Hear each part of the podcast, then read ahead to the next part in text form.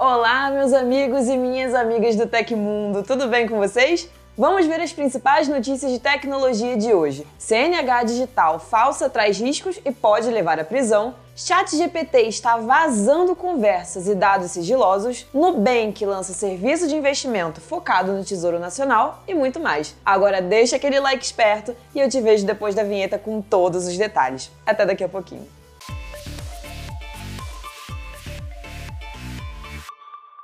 Grupos e usuários em redes sociais estão negociando livremente versões falsas da CNH digital. As versões falsificadas do documento de identificação são vendidas por preços a partir de 50 reais. Em uma busca rápida, é possível encontrar no Facebook grupos como Identidade Falsa e Editáveis. No ambiente virtual, pessoas oferecem seus serviços de confecção não somente de CNH, mas diversos outros documentos. Em uma publicação, uma usuária vende RGs antigos e novos, comprovantes de renda, comprovantes de endereços, títulos de eleitor, atestados médicos, notas fiscais e até históricos escolares falsificados. No caso da CNH digital falsa, os anunciantes prometem que ela serve para hospedagens, passagens, baladas, retirada de chip, entrada em shows e para trabalhar em apps de transporte, por exemplo. A CNH digital foi liberada no país no começo de 2018. Desde então, os condutores que já têm o documento em papel podem acessar também uma versão via aplicativo. De acordo com o governo,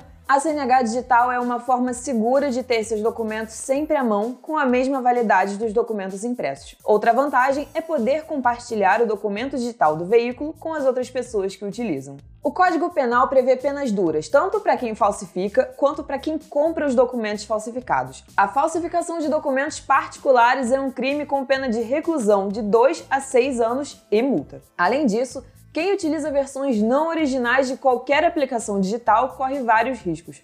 Por não saber a procedência do aplicativo, o software pode contar com agentes maliciosos como malwares.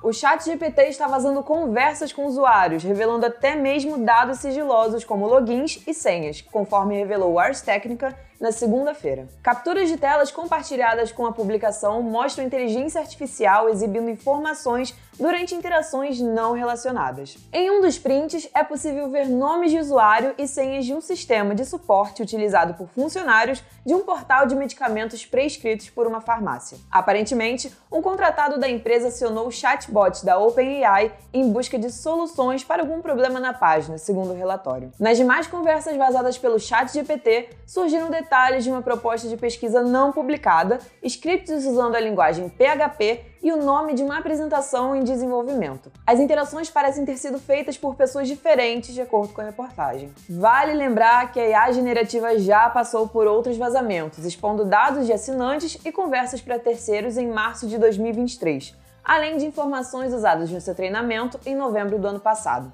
A OpenAI afirmou que está investigando o incidente relatado agora e deve fornecer detalhes em breve.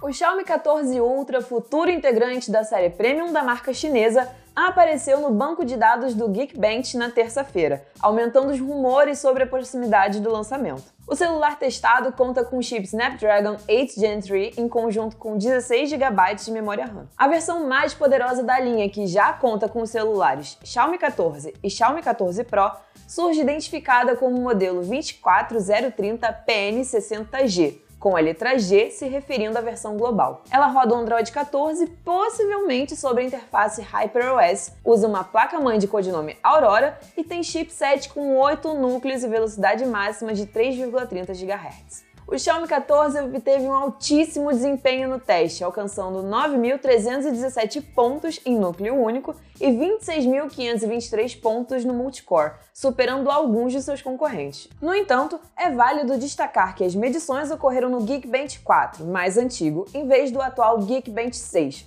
o que pode ter contribuído para o resultado potencializado. Situação semelhante ocorreu com o recém-lançado Samsung Galaxy S24 Plus com processador Exynos 2400, que também obteve pontuação elevada ao passar pelo teste na plataforma Geekbench 4, como ressalta o 91 Mobiles. O telefone da gigante sul-coreana registrou 9.043 pontos no single core e 25.655 no multicore. Quanto aos demais componentes, rumores sugerem a presença de uma tela AMOLED curva de 1440p, leitor de digitais ultrassônico, compatibilidade com serviços de comunicação via satélite e carregamento sem fio ultra rápido de 80 watts. O lançamento do Xiaomi 14 Ultra deve ocorrer em fevereiro. O backup limitado do WhatsApp em celulares Android chegou ao fim.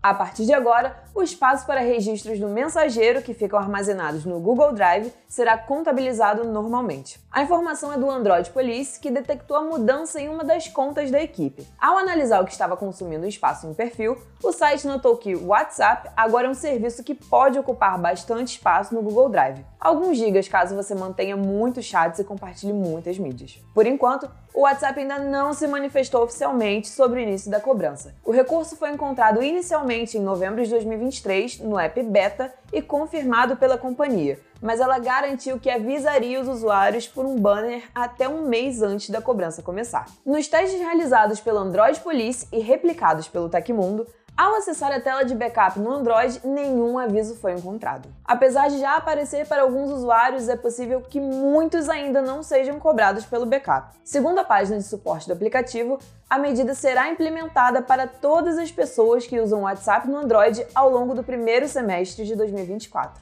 Ainda de acordo com o comunicado oficial do WhatsApp, o backup será feito de acordo com o limite de armazenamento da sua conta do Google, ou seja, as conversas param de ser guardadas caso você não tenha mais espaço no Drive. O processo só é reiniciado quando o usuário fizer uma faxina ou aumentar o espaço máximo na plataforma. Esse backup gratuito de conversas e mídias compartilhadas era um benefício do Android desde 2018. Como aponta o Android Police, é possível que a Google e a Meta agora passem a sugerir a assinatura do Google One.